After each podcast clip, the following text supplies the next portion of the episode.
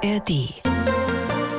Der Sonntagsbrunch mit Stefan Bischoff und Wladimir Kaminer. Ein Podcast von MDR Sachsen. Wladimir Kaminer, da ist er. Schön, dass das hier klappt, nachdem Sie gerade ja so viel unterwegs waren oder sind. Das, was wir jetzt hier machen, landet dann ungeschnitten in der ARD Audiothek. Schweres Wort. Authentisch, audiothekisch. Jetzt habe ich noch zwei schwere Worte. Also für alle Fans von Ihnen, die gibt es ja auch reichlich. Überall. Ja, im Hotel zum einsamen Schwan in Waluf, Niederwaluf hat mich die Besitzerin angesprochen, die war so gefühlt 90 oder ist fast 100 Jahre alt. Zuerst sagte sie, Herr Kaminer, meine Mutter mag Ihre Geschichten. Schreiben Sie mir was ins Gästebuch. Und Sie sind nicht die erste Prominenz, die bei uns nächtigt. Und dann fragte ich aus Höflichkeit, na, wer war denn schon hier? Ich sagte, Mann. Ich dachte auch, weiß ich, Thomas, keine Ahnung. Mein ganzes Filmteam, alle standen so, hä? Martin Mann, meilenweit musste gehen. Also haben wir den ganzen Weg von Hessen zurück dann Martin Mann gehört. Ich glaube, es erspare ich uns jetzt. Wir müssen ja erstmal richtig anfangen. Ein begnadeter Geschichtensammler und Erzähler ist zu Gast. Ein Mann, dessen Bücher Millionen Menschen in über 60 Sprachen lesen, der lustig das Leben hierzulande erklärt, weil er sich immer noch so ein bisschen den naiven Blick des Außenseiters bewahrt hat, obwohl er das schon lange nicht mehr ist. Er ist einer der erfolgreichsten deutschen Autoren überhaupt. Zum zweiten Mal hier in dieser Sendung nach inzwischen zehn Jahren. Ich habe nachgeguckt. Herzlich willkommen, Vladimir Kaminer. Ich grüße Sie, danke für die Einladung. Sehr schön, dass Sie da sind. Und jetzt kocht er auch noch. Das ist der Anlass. Oder jedenfalls guckt er in die Küchen. Reden wir dann noch drüber. Gut. Gut. Ich wollte das mit der Formulierung einer der erfolgreichsten deutschen Autoren und mit den Millionen und so, das wollte ich ein bisschen präziser machen, aber ich bin beim Zählen gescheitert. Ich habe 33 Bücher gezählt. Ihr Verlag spricht von 43 Werken. Da sind die eigenständigen Hörbücher mitgezählt. Was sagt die Kamina-Statistik über Kamina? Hm, Weiß ich nicht. Also ich habe, ja, ich habe meine Bücher nie gezählt. Es sind wirklich sehr viele. Ähm, Wenn man so auf dem Büchertisch bei einer Lesung ähm, sie alle zusammen anschaut, ja, denkt man, oh, sehr fleißiger Mann. Für mich ist das aber eigentlich eine Geschichte, die ich immer weiterschreibe. In diesen Büchern ähm, erkennen sich zum Beispiel meine Familienmitglieder wieder. Ja. Ähm, ähm, die Kinder kommen vor, als sie noch klein waren und zur Grundschule gingen. Dann kommen sie als Gymnasiasten, als Teenager mit der ersten Facebook-Party. Also diese ganzen äh, Meilensteine des Lebens Und jetzt werden als- alle festgehalten und, Und jetzt, geschrieben. jetzt kommen die Kinder vor als diejenigen, die verhindern, dass ihr Vater ein alter weißer Mann wird. Das hatten wir auch schon. Aber inzwischen, ich weiß nicht, also äh, sind Kinder keine Kinder mehr. Das, die sind erwachsene Menschen. Ja. Über erwachsene Menschen mh, äh, ist nicht so leicht zu schreiben wie über die Kinder. Weil die sich nicht wehren konnten. Äh, Ki- Kinder haben, die machen mehr Quatsch. Kinder sind süß. Mein Gott, ich bin gestern, ich wohne in Berlin auf einer Straße, wo vier Kindergärten sind. Vier. Wirklich. Vier ein spanischer, katholischer, ein normale, große. Und da sind immer so Zäune, hinter den Zäunen stehen diese kleinen Kinder Ja. und wie hinter Gitter, wie im Knast und gucken raus. Ich bin mit meinem Sohn da vorbeigegangen, Sebastian ist 23 und da standen zwei kleine Jungs hinter Gitter und riefen uns, wie lange sollen wir noch hier sitzen? Das war so süß. Und Sebastian sagte, naja, fünf, sechs Jahre vielleicht. so einschätzen. Ich dachte, du bist aber, du bist aber böse, echt, wirklich. Ja. Hat er das vom Vater? Nein, nein, nein. Er ist ganz, er ist, mein Sohn ist interessanterweise so ein echter Berliner geworden. Er ist ja auch in Berlin aufgewachsen. er ja, ja, so Wei- Weißensee, Pankow, äh, viel Zeit auf der Straße verbracht. So ein, ein netter Berliner, der immer äh, nicht das sagt, was er meint und nicht das meint, was er sagt. Das ist so bei Berlinern manchmal, wenn sie Ja sagen, ist das Ja oder Ja. Das ist dann immer ein bisschen Echt? für mich ja. Sebastian ist jedenfalls ein Berliner geworden. Aber wir, wir sind dahin gekommen, obwohl, weil ich eigentlich wissen wollte, was die Statistik bei Ihnen sagt. Wie viele Bücher haben Sie eigentlich geschrieben? Aber Sie haben gesagt, Sie wissen es gar nicht so genau. Über 30, ja. Über, über 30. Eben, das klingt aber so, als sei Ihnen das nicht so wichtig. Die, so, so Die Anzahl der Bücher. Ja, so, so Erfolgsstatistik. Mein Gott, Stefan, diese Bücher sind nur Visitenkarten, um sich vorzustellen bei den Menschen. Hallo, ich bin übrigens Schriftsteller, hier ist das Buch, das neue. Und auf diese Weise komme ich mit Menschen ins Gespräch. Das ist, für mich sind eben Auftritte, ähm, ähm, Unterhaltungen Ja. mit anderen Menschen wichtiger als Papierliteratur. Weil Papier ist äh, ja ist auch schön, Ja. aber das ist äh, ähm, etwas äh, für einsame Stunden.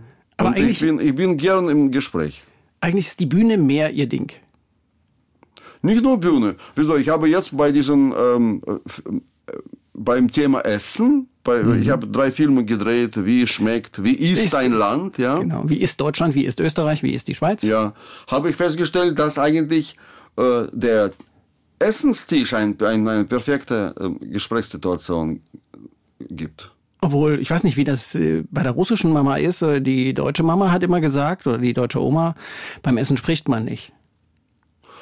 Na gut, beim Trinken aber schon. Beim Trinken schon, ja. Ja. Und, und beim Essen, Sie sehen doch, ich war bei, gerade in Deutschland bei solchen vielen, bei solchen Partys, wo Menschen zusammensaßen und feierten an einem Tisch, die einander nicht kannten. Und, und das Verbindende war eigentlich dieses Essen. Das war mein, mein erster Drehtag war in Deutschland, das war diese Kohl und Pinkel, Grünkohl, äh, Grünkohl und Pinkel. Ja, Ja, ja, irgendwo in Norddeutschland oder im Niedersachsen. Oldenburger Oldenburg, Kreis. Ja. waren diese 200 Menschen dann mit, zuerst mit ihren Böllerwagen irgendwo in, in die Dschungel gefahren. Dschungel. Naja, das sind so Wiesen, eigentlich äh, so flaches Land. Man sieht, Ja. dass, äh, wie, wie oft diese Gruppen äh, ähm, stehen bleiben, um einen Schnaps äh, Zu trinken, damit zu sie dann trinken, auch richtig lustig sind? Ja, und ich habe so gefühlt mit jeder Gruppe einen getrunken. Das war, ja, überhaupt deutsche Küche kam eher in, in flüssiger Form ähm, zu mir in diesem Film. Das ist, war aber ni- nicht Absicht, das ist einfach so. Wir sind von, von Oldenburg dann nach Bayern zum Bierland, das beste Bier Ja. der Welt.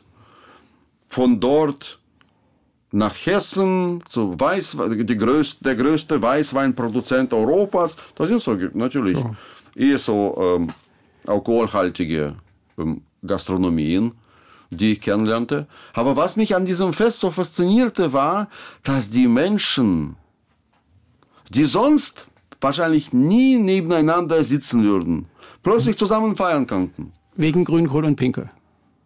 Ja, ich glaube, Grünkohl und Pinkel war nur der Anlass. Ja, es ist schwer. Ich, ich hoffe, dass Sie sich nicht äh, schämen werden, wenn Sie den Film dann sehen. Weil man sieht natürlich, dass Sie, dass wir alle schon einen Sitzen haben dort sehr, äh, ja. Ich stelle es mir schon Da sehr lustig vor. Die, diese Ab 26. Grünkohlkönigin, August. die Grünkohlkönigin, die hat ihre Krone zehnmal verloren, glaube ich. Dann Weil sie auch schon einen Sitzen Ja, hatte. ja, ja, ja, total. Aber Sie haben das durchgestanden, obwohl Sie auch einen Sitzen hatten. Sie Ich sind ja der Team. Moderator der Sendung. Mein Team hat sich äh, sehr äh, gewundert über meine Trinkfestigkeit. Dann alle, beide Kameramänner sagten, wow, ey. Ja, aber das, das lag auch an dieser Gesellschaft. Ja. Das, ist, das ist wichtig. Und dann haben Sie sich hinterher gesagt, alle Klischees wieder bestätigt, der Russe ist trinkfest. Ist das schlecht? Ja, das ist, ich glaube, also von, von, von, allem, was wir über die Russen wissen, neuerdings, Neuerdings. ist das äh, nicht das Schlimmste, würde ich sagen. Also ich wünsche die Trinkfestigkeit meinen Landsleuten von ganzem Herzen weiter zu behalten. Ja, und die Statistik ist ja dann manchmal auch so, wenn man die, die, die Statistik genau anguckt, äh, trinken die Deutschen ja gar nicht viel weniger, sie trinken nur anderes Zeugs. Und übrigens, Stefan, wenn wir schon über die Russen reden, Ja. wir haben gerade gesehen, dass kein anderer als der Koch zum wichtigsten Mann des, des Präsidenten wurde. Der Koch, das ist ja Putins Koch gewesen.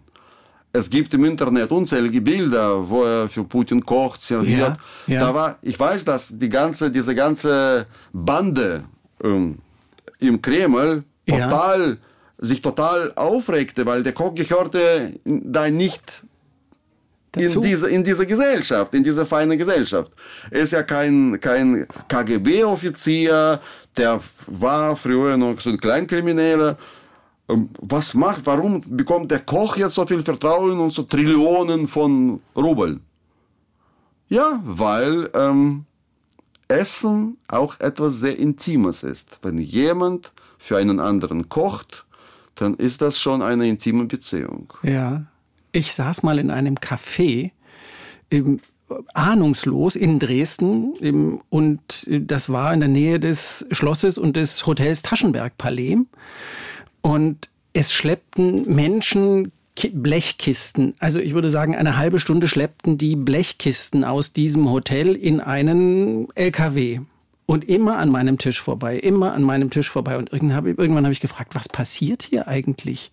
Naja, Putin hat hier geschlafen und er hat seine Küche mitgebracht. Das ist die Küche von Putin, die wird jetzt wieder abtransportiert. Interessant. Hat Im Zweifelsfall habe ich den Koch auch kennengelernt, aber nicht, Nee, der war nicht in Dresden. Nicht, nicht festgestellt, dass er das ist. Nee, nee, der war ja später Koch. Dann, als Putin in Dresden war, saß Koch im Knast. Der hatte ja wirklich zehn oder zwölf Jahre. Der, Ah, okay. der war dreimal im Knast. Ja. Volles Programm. Richtig abgesessen. Bewaffneter Raubüberfall, äh, Zuchhälterei, Dieb, Wohnungsdiebstahl, also so. Ja. Halt. Wie normale Kriminelle. Wie normale Kriminelle, Ja. die jetzt am Und Präsidententisch wurde er sitzen. Koch. Bei Und hatte das, das erste Restaurant auf einem Schiff an Neva in St. Petersburg. Und Putin kam da rein und so haben sie sich kennengelernt. Ach, was für eine schöne Geschichte. Ja, ja, ja, Wahnsinn. Wladimir Kamina kann Geschichten erzählen, das wissen Sie. Sie wissen sowieso, wo, wie, man, wie man Lebensgeschichten erzählt, wo Sie die finden und Sie wissen auch, wie man die gut erzählen kann. Schrift, ähm, schreibend und natürlich auch auf der Bühne. Wissen Sie auch, welche Geschichten die erfolgreich sind, welche, welche gut gehen, gut laufen? Haben Sie so ein Gefühl dafür, Sie schreiben das nieder und sagen, das werden die Menschen lieben. Nein, ich orientiere mich nicht so sehr ähm, an die Menschen, sondern ich möchte einfach verstehen. Also ich habe einfach bemerkt, dass ich die Dinge besser äh, verstehen kann, wenn ich sie aufschreibe.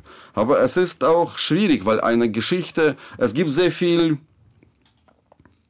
ähm, sehr viel ähm, weißes Rauschen, ja, wie heißt es? So, um, um eine, manch, manchmal ist das so, dass man den Anfang einer Geschichte hat, das Ende aber nicht und es vergehen Jahre, bis sich plötzlich diese Geschichte ähm, aufschlussreich präsentiert. Ja. Eine Pointe hat. Und das, und das ist eigentlich fast eine Sache der Unmöglich. Es ist sehr ermüdend, weil man will natürlich nicht zwei Jahre. Ich weiß ja nicht, ob dieses Ende kommt oder nicht. Ich möchte die Geschichte fertig schreiben, das Buch veröffentlichen, auf Lesereise gehen, diese Geschichte Menschen erzählen. Aber irgendwas stimmt mit dem Ende nicht, weil ich mir das quasi aus dem Finger aussauge. Und dann zwei Jahre später kommt das richtige Ende und ich denke, Mann, jetzt Steht's muss alles nochmal schreiben. Da kommt das nächste Buch. naja, aber der Anfang ist ja schon verbraten.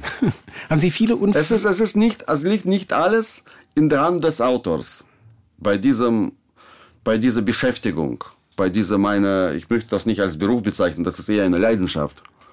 Man kann sehr gut lernen, äh, also deutsche Grammatik auswendig können und ähm, die Geschichten pfiffig zusammenfassen, aber man muss sie erstmal haben. Wenn man keine Geschichte hat, sind alle diese Gaben, diese Fähigkeiten einfach nichts wert. Ja. Und, und eine Geschichte zu finden ist so mühsam wie, naja, das ist wie, wie Pilze sammeln ist das eigentlich. Wie Pilze sammeln. Man Ja. kann in den Wald gehen und ein guter Pilzesammler sein und trotzdem nichts finden. Oder? Wenn Pilze nicht da sind. Ja. ja. Man kann unter jedem Baum schauen, man kann eine richtige Nase haben, den richtigen Riecher, sich super auskennen mit Pilzen, aber wenn sie nicht da sind, jetzt haben wir Pilze. Ja, In ist Brandenburg, gestern war meine Frau im Wald, Ideal. 20 Steinpilze. oh, herrlich. Ideales Wetter. Warm und, warm und feucht. Ja, es hat geregnet, zack, sofort danach die Pilze. Super. Und der Mond ist doch wichtig, oder nicht?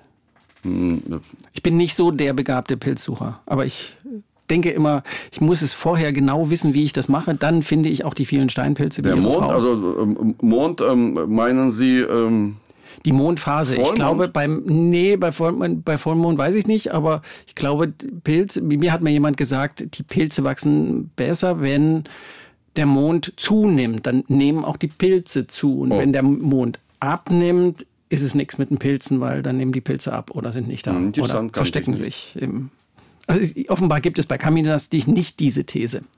Ich habe gedacht, ich kann jetzt noch was lernen, wenn Ihre Frau 20 Steinpilze gefunden ich habe hat. festgestellt, dass die Pilze, also hier in Berliner Umgebung, wachsen die Pilze am besten dort, wo irgendwelche Russen herumlaufen. Ah, Ja, weil Russen und Pilze die ziehen sich zusammen. Da wo, da, da, wo die sowjetische Besatzungszone früher war übrigens. Da, da wo die Kasernen standen. wo die Kasernen, wo die Übungsplätze Genau. waren. Als Da Kind bin ich da, auch wachsen rumgestiegen. Pilze genau. wie Mit meinen. Eltern, ja. Auf, auf russischen Übungsplätzen. Russen, ja, Ja. ich weiß nicht, wie sie das geschafft haben. Haben sie da ihre Socken eingegraben oder keine Ahnung. Aber irgendwie wachsen dort Pilze, wo Russen waren oder sind. Was gibt es da für eine Beziehung? Das gilt es zu erforschen. Wer weiß. Aber äh, vielleicht ist es auch immer noch so. Ich kenne das als Kind auf dem russischen Tru- Truppenübungsplatz. Ja. Aber eine, eine Pilzgeschichte, gibt es die jetzt im Fernsehen? Bei den, bei den Essgeschichten? Gibt es da eine Pilzgeschichte? Nein. Nee. Na, wo waren wir? Wir waren bei, bei Sternköchen in Österreich, in der Schweiz, in Berlin und bei er, in Erfurt. Ist das eigentlich so, ja, so Ja. Äh, am Rande von Erfurt. Ja. Eine, eine Frau, deren Name. Maria. Maria, genau. Ja. Eine so nette Frau. Ja, ja, Ja. ja. Und die hatten alle diese, diese mh, Masche, jetzt so, die wollen alle ähm, ökologisch bewusst, äh, genderneutral kochen, ähm, äh, nur aus eigenem Garten, regional, also dieses, dieses. So. Bei Maria, das war, Maria mh, kochte nach dem Rezept, nach dem Motto, alles was ich brauche, wächst vor meiner Haustür. Da sind wir rausgegangen mit Kameramann und sollten dann Kräuter sammeln für einen Kräutersalat. Ich, Maria, Kameramann und der Hund von Maria, Friedel. So ein, so ein netter Hund. Und ich habe irgendwelche, nee, ah, Brennesel hat sie da. Ja? Weil man kann sie sehr gut anbraten. Ich musste feststellen, dass ich nach 33 Jahren in Deutschland das Wort Brennesel falsch ausspreche. Weil ich, ich habe da, ich habe immer gedacht, es geht um Esel. Ah, Esel dem Maul brennt, weil er was Falsches ja, da... äh, Brennesel. Brennesel, ja. Ja. Aber es ist nicht Brennesel. Nein, es ist Brennnessel. Nessel, ne? Ja. Und da gibt es noch solche Nessel und solche und Löwenzahn und dann noch äh, irgendwelche Nesseln. Und wir sammeln das und, und das war ein schönes Bild. Ja, so ich nehme irgendein Nessel und sage, ja Maria, was ist denn das? Und sie erzählt mir das. Der Kameramann filmt und dann merke ich, mit einem Auge sehe ich, dass dieser Friedel gerade auf den Löwenzahn pinkelt, den wir für unseren Salat gesammelt haben.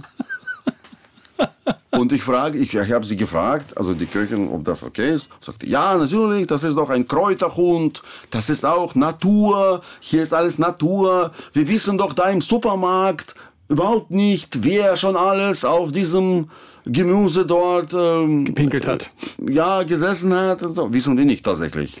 Und Nein. wollen auch nicht wissen. und wir waschen das ja alles. Das war ein wunderbares Salat, muss ich sagen, aber irgendwie schmeckt es würzig. Da, da war so eine Würze, ich weiß nicht, entweder von Friedel oder grundsätzlich schmeckt mir diese ökologisch gerechte Küche nicht wirklich. Was schmeckt Ihnen am besten? Ah, Ich habe jetzt nach diesen drei Filmen festgestellt, ich kann alles essen, wirklich. Kein Mäkler. Also wenn, wenn die Gesellschaft ist wichtiger als das. Wichtig ist, dass du jemanden hast, der mit der ganzen Leidenschaft dir etwas präsentieren will, was er mit eigenen Händen gemacht hat. Ähm, Sehr viele Menschen zum Beispiel streiten sich, wer äh, besser Bratkartoffel macht. Das ist diese Bratkartoffel, das hatte ich schon von früher in irgendwelchen Filmen ähm, gehabt, wo wir über Deutschland, über Saarland berichteten. Das ist ein ganz wichtiges Gericht in Saarland. Bratkartoffeln? Ja, Wahrscheinlich überall, Das, das ja. heißt anders. Ja, ne? ja. Das heißt irgendwie. Wie heißt, wie heißt dieses mm, Kartoffelgericht in Saarland? Ich weiß es La- nicht. ähm, sehr kompliziertes Wort. Sehr kom Im, Im Saarland heißt doch quasi alles Schwenker. Im, was, was irgendwie gegrillt Haben wir wird. hier Internet? Wir haben doch vorhin, vorhin festgestellt, wir haben nur E hier. Wir, ich kann es mal nochmal probieren, probieren. Also Im Saarland, Kartoffel, Kartoffelgericht im Saarland. Kartoffelgericht und Saarland. Ich google das jetzt gleich mal. Sie hören mein Handy? Jawohl. Wenn es so piepst, ist das das sichere Zeichen, es gibt irgendein Netz, aber kein besonders starkes. Auch wenn es stark piepst. Kartoffel, Kartoffel, Lababai, ba, Lababai, irgendwas. Gericht. Billa, Billa, Billabadai, irgend sowas.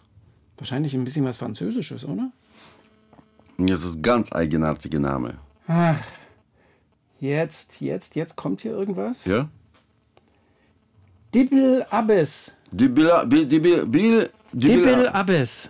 Dibilabes. Dibbel Abbes. Nicht Abes. Nee, Dibilabes. Ich habe das noch nie gehört. Dibbel Also Dibbelabes, ja. Dibbelabes, saarländischer Ritz. Dibbelabes. Also die, Steht die, hier. die Saarländer machen Dibilabes. Die, Ich mache jetzt mal das Handy wieder aus. die Schweizer machen Rösti. Und da gibt es unzählige Turniere und Menschen, die die beste Rösti der Schweiz. Wir machen, wir sind gefahren zu so einer total fast unsichtbare kleine Gaststätte am Rande der Landstraße und da sollten die besten ähm, die Rösti besten gemacht. Rösti sein, ja. Also Sie können das mit den Rösti gut aussprechen. Rösti. Rösti. Ja, na, ich habe ja sehr viel davon gegessen.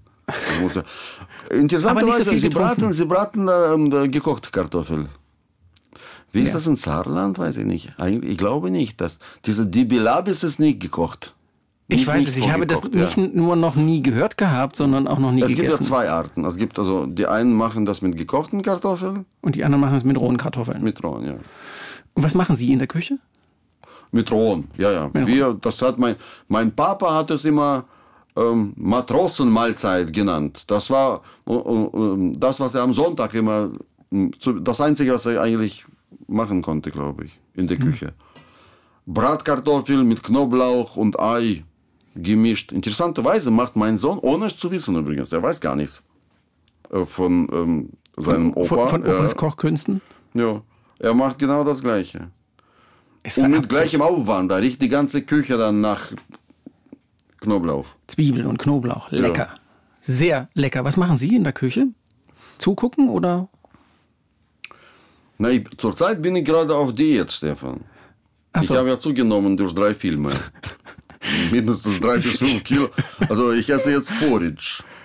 Ich habe mir so Porridge-Tütchen gekauft und mach, mach das so. Hm, Das klingt nach einem wenig ist freudvollen Leben. Kindheit, das ist so. Ja. Komisch nur, dass sie in diese, in diese Beutelchen schon Zucker reintun. Das, das habe ich nicht, aber jetzt habe ich schon gekauft. Ich, ich werde sie zu Ende essen. Es gibt aber Porridge auch ohne Zucker. Der schmeckt dann, naja, eben, da kommt man sich vor wie das Pferd im Stall. Wirklich? Ja, ist nicht lecker. Im, Dann bleibe ich bei Zucker. oder Brennnesseln. Würzige Brennnessel. Also, Brennnessel kann man sehr schön anbraten, tatsächlich. Ach, man kann alles essen, wirklich. Das, das konnte Maria sehr gut. Brennnessel, das, das Ja. hat gut geschmeckt. Obwohl ich immer dann dachte, wer noch alles da schon vielleicht auf dieses Brennnessel gepinkelt hat. Ja. Jetzt kommt noch eine. Also mit der Natur ist nicht zu spaßen. Die ist, Inwiefern? Na, das, wir, wir, wir denken nur, ach, das ist so, Natur soll rein sein und gesund und sauber. Und oft ist die Natur nicht so, wie wir sie uns vorstellen. weil wir ja auch nicht so sind, wie wir uns gerne vorstellen würden. Wir selber.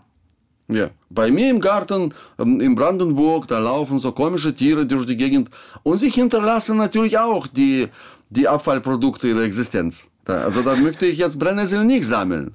Die kann man ja Da- da- da- würde ich jetzt wieder sagen. Zwei große Hasen machen dort ihre Flitterwochen die ganze Zeit. Neben diesem Brennnessel. Waschbär kommt. Meine Frau hat ein Waschbär angefüttert mit, mit Katzenfutter. Äh, mit Trocken, Trockenfutter für Katzen. Prima. Ja, darf man eigentlich nicht. Da hat man aber nicht mehr viel zu ernten, wenn der Waschbär da ist. Der ist so, also der ist wirklich jetzt zweimal größer geworden. Der kommt kaum noch durch die Tür. ähm, wegen diesem Katzenfutter. Das ist nicht gut für Waschbären, denke ich. Waschbären sind ja aber auch nicht so gut für den Garten, oder? Ne, also wir verheimlichen die Existenz des Waschbären von den Nachbarn, weil niemand aus uns, die, die äh, Brandenburger, die mögen Waschbären nicht. Für die Waschbären sind keine süße Tiere mit kleinen Fingerchen. So. Mhm, Für die sind Waschbären eher was, wo man das Luftgewehr gerne mal raushört. Ja, furchtbar. Ja. Aber meine, meine Frau findet, fand diesen Waschbären super süß, hat Fotos gemacht, der war ja sehr, ähm, am Anfang war er sehr ähm, tatsächlich so fein und hat sich immer ähm, sofort äh, versteckt, äh, ja, wenn wir da waren. Äh, der wollte ihm auf Abstand und kam nie vor Mitternacht in diesen Win- Wintergarten bei uns. Nur inzwischen kommt er ohne zu klopfen einfach rein und so mit seinen Fingerchen sagt, wo ist mein Futter? das ist natürlich. also So, haben Kamin das jetzt ein Haustier? Und wenn Sie in Berlin sind, ist der Waschbär einsam. Na, na, irgendjemand ist immer da. Wir hatten jetzt Geflüchtete äh, bei uns dort in Brandenburg. Der, ähm, ähm, russische Geflüchtete, die gibt es auch. Die werden hier nicht als Flüchtlinge anerkannt, aber mussten auch das Land verlassen. Natürlich kann man das Leid der Ukrainer und das Leid der Russen nicht wirklich vergleichen. Die Ukrainer werden weggebombt aus ihren Häusern, aber die Russen können einfach in diesem Land nicht mehr bleiben, weil sie einfach äh, ähm, naja, sie, äh, in Lebensgefahr sich sehen. Und das ist ein, äh, ein, ein, auch ein sehr großes Drama. Also hatten wir schon zwei verschiedene Paare, also Familien, Familien ja, dort. Sie haben Waschbär gefüttert. Meine Frau ist oft dort. Ich bin auch oft dort. Ich hätte, ja- also ich habe mir das Gespräch von vor zehn Jahren nochmal angehört, was wir damals geführt haben. Im, da habe ich unentwegt gesagt, ähm, der Russe, der deutsche Bücher schreibt und da immer wieder und jetzt. Der äh, Russe, der deutsche Bücher schreibt. Ja, so. Jetzt hätte ich, jetzt würde ich sagen, der Typ ist mehr als 30 Jahre hier. Im, ich würde jetzt nicht mehr sagen, der Russe. Im, jetzt werden sie aber ja doch wieder, immer wieder zum Russen gemacht, weil, weil wir ja einen brauchen, der uns irgendwie versucht, die Welt zu erklären. Ja. Insbesondere einen, der uns versucht, äh, Russland zu erklären. Wie fühlt sich das für Sie an, dass Sie jetzt plötzlich wieder der Russe sind nach 33 Jahren Deutschland und 33 deutschen Büchern? Ja, ich habe jetzt plötzlich, äh, hatte ich mit äh, Beginn dieses Krieges 100 Jobs mehr, die ich alle gerne zurückgeben möchte gegen ein wenig Frieden. Tatsächlich musste ich als letzter ansprechbare Russe Europas so gefühlt Ja. zu allen möglichen Veranstaltungen fahren. Und die Sache ist die, unsere Länder, Deutschland und Russland, waren mit tausend Fäden verbunden. Wenn nicht mit Millionen. Die ganzen, die ganzen Universitäten, die, äh, die kulturelle Fäden, Ja. äh, die Festivals, die, die Theaterhäuser, ähm, die Musik, alles Mögliche. Und das äh, wurde alles gekappt nach dem, na- nach dem Einmarsch der Russen in die Ukraine. Also hatte ich das Jahr 22 ständig auf Reisen verbracht zwischen Rheinland-Pfalz und Dresden. Wo in, in, in Rheinland-Pfalz, da hatten sie äh, Kulturso die nennen ihre Kultursommer jedes Jahr nach einem Wind. Ja. Letztes äh, 21 hatten sie Nordwind mit tollen Künstlern aus Norwegen, Schweden so. Und für 22 haben sie sich Ostwind einfallen lassen. Dumm gelaufen, kann man sagen. Ja. Aber niemand konnte ahnen, wie Das dieser Ostwind, Dann plötzlich weht. ja, wie er riechen wird nach Schießpulver und Blut. Also ging das ganze Programm kaputt. Und dann musste Kamina her. Genau, ich habe da Ukraine-Disco gemacht, die Eröffnung, äh, Theaterstück, Lesung, Vortrag, äh, Russland nach Putin. Ich habe die pfälzische Küche kennengelernt. Eigentlich war das das, das größte Ereignis für mich. Leider ist die pfälzische Küche nicht im Film, aber sie ist in meinem Buch. Die habe ich beschrieben, weil mein neues Buch erscheint ja auch nächste Woche. Frühstück am Rande der Apokalypse. Da geht es ne, darum, wie Ums wir, wie wir im Schatten dieses Krieges eigentlich gut leben und trotzdem uns quälen. Hatten Sie mit dem Buch schon angefangen, bevor der Krieg Nee, angefangen nee, das, hatte? das Buch beginnt, beginnt im Februar, also mit dem Einmarsch der Russen. Wir sind auf Kanaren, in Las Palmas, immer im Februar. Also das geht vom Februar zum Februar. Es ist, Im Februar 22 begann der Krieg. Wir dachten, was machen wir jetzt? Zurückfliegen. Wir gehen auch zu, zu einer Antikriegsdemo. In Las Palmas gab es das auch. Mhm. Und wir lernten dort viele ukrainische Geflüchtete, die eigentlich äh, Badegäste waren. Ja, klar, die genauso Urlaub machten wie Sie. Ja.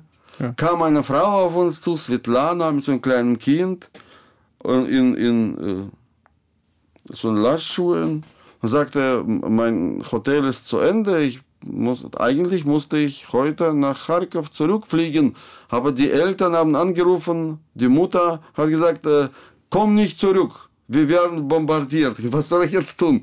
Das war so eine absurde Geschichte, dass man ja. am Strand ja. Und das im Februar, wo Karneval auf Kanaren ist. Die völlig verrückte Welt. Völlig verrückte Welt. Und wir haben versucht, diese Probleme dort zu, ähm, ähm, zu lösen mit Erfolg, dass die Ukrainer länger bleiben können. Ein Jahr später, und damit beginnt mein Buch, ja. ja. Und, da, und das Buch endet ein Jahr später, es ist wieder Kanaren, Februar, Karneval. Dieses Jahr haben sie was Verrücktes gemacht mit Karneval. Äh, sie machen immer ein Thema. Studio 50, 54, also New York. New York, Gender, Gender, so, Gender ja. war das Thema. Also mussten alle Männer Frauenkleider tragen. Zack. Stell ich mir lustig vor. Ja, also die etwas dickere Männer, ja, die wollen alle, die wollen alle als äh, Divas da, die Jüngeren wollen als Aschenputtel, äh, ja. Schneewittchen. Schneewittchen. Wir hatten tausende Schneewittchen, keine Zwerge. Und die Frauen dachten, was machen wir? Wenn wir auch Frauenkleider anziehen, das ist irgendwie komisch. Männerkleider, hm, nicht so schön. Also haben sie sich als Flamingos ah, angezogen. Zauberhaft. Und was haben Sie angehabt? Nix. Also äh, nein, also ich war normal, also ich, ich mache das nicht. Nein. Wir, wir sind da mit diesen Schneewittchen äh, rumtrinken gegangen und da sehe ich in, äh, also in so einer Flamingo-Gruppe diese Svetlana als Flamingo. Wieder? Ja, ich sage, also äh, ähm, äh, wie geht's? Ja, alles gut. Kind lernt Spanisch. Ich habe eine Stelle bekommen hier in der Gastronomie übrigens. Wunderbar. Und na, willst du nicht zurück? Und geht, wo, na, wie, wieso zurück? Na, ich dachte, na, wenn der Krieg zu Ende ist, oder weiß nicht, warum soll er zu Ende sein, fragte sie mich. Das kann ja passieren, wenn Putin stirbt zum Beispiel. Und sie meinte, ach, solche Putins gibt es einen Haufen. Es, das ist, ähm, ein Krieg zu, an, anzufangen ist leicht, äh, den zu beenden, der wird uns alle überleben. Das war, ja, ähm, kein, kein äh, Happy End. Obwohl ein sehr empfehlenswertes Buch. Und da beschreibe ich unter anderem auch die äh, pfälzische Küche. Die nicht im Film vorkommt oder nicht in den Filmen vorkommt. Ja. Die pfälzische Küche. Und ich glaube, in der pfälzischen Küche, die kennen wir von Helmut Kohl äh, mit Saumagen. Ja. Ja. Ist das das, was Ihnen auch so gut geschmeckt hat? Das ist nicht nur, das, da waren so, ich wusste gar nicht, dass Tiere so viele Organe haben. Ich will es nicht wissen die auch noch so fantasievoll auf einem Teller zubereitet werden kann, das war schon Wahnsinn. Ich saß in einem Restaurant in Herxheim. Klingt ein bisschen wie Kharkiv. Herxheim. Herxheim ist für russische Zunge sehr schwer auszusprechen. Ja. Ich habe lange gebraucht. Ja. Wegen diesem X und H nebeneinander, das hm. geht eigentlich gar nicht. Hm. Aber ich habe es gelernt. Herxheim. Geht, ja? Absolut. Na klar. Im Rest toll im Restaurant und las auf der Speisekarte, eigentlich soll ich Lesebrillen tragen, weil die Schrift jedes Jahr kleiner wird, auch auf Speisekarten. Aber ich mag diese Brille nicht so. Und, und dann denke ich, im Restaurant kann ich doch an den Silhouetten der Buchstaben das Gericht erkennen. So viele sind es ja nicht. So Schnitzel oder sowas kann man schon. Ja. Auch ohne Brille. Ja. Und da, und da las ich in dieses eben Sauma, aber fein. Saumagen Carpaccio mit Hirn und Beerenvinaigrette. Wow, dachte ich. Und schmeckt es? Das ist so. Naja.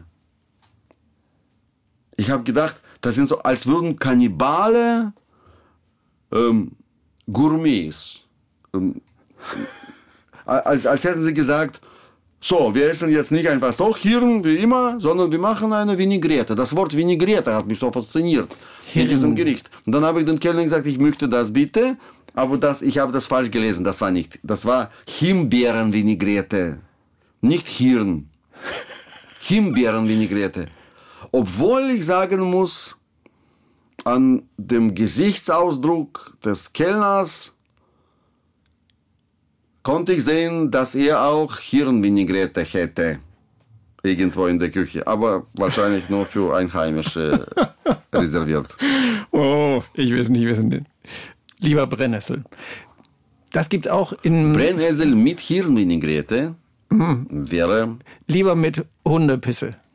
Oh Gott. nee, da bin ich raus. Ach so, okay. Ja, das, das habe ich auch verstanden inzwischen, ja. Frühstück am Rande der Apokalypse heißt das neue Buch. Steht in Ihrem Buch irgendein Rezept, wie der Krieg zu Ende gebracht werden könnte? Haben Sie eine Idee? Naja, das hat Brecht bereits bei äh, Munterchen Courage sehr gut, sehr treffend beschrieben, wie, wie schwierig es ist, einen Krieg äh, zu beenden. Es ist, es ist inzwischen. Ich weiß nicht, wie das gehen soll, ehrlich gesagt. Also einfrieren kann man das, ja. So wie, wie in, äh, bei Nord- und Südkorea. Also 68. Breitengrad oder was ist das? 58. Das ist dann auch kein wirklicher Frieden, aber es ist kein, kein Krieg mehr. Äh, wa- wa- Was ähm, stellen wir uns vor, die Ukrainer gewinnen ihre Territorien zurück. Ja. Was machen sie damit? Da, sind- mit diesen, da, sind, da leben Millionen Menschen, sind sie alle mit, die haben alle russische Pässe bekommen, sind Kollaborateure, müssen sie ins Lager. Wie, wie, wie sollen diese Menschen wieder integriert werden in ein Land, das sie eigentlich äh, durch seine bloße Anwesenheit auf diesen äh, Gebieten äh, verraten haben?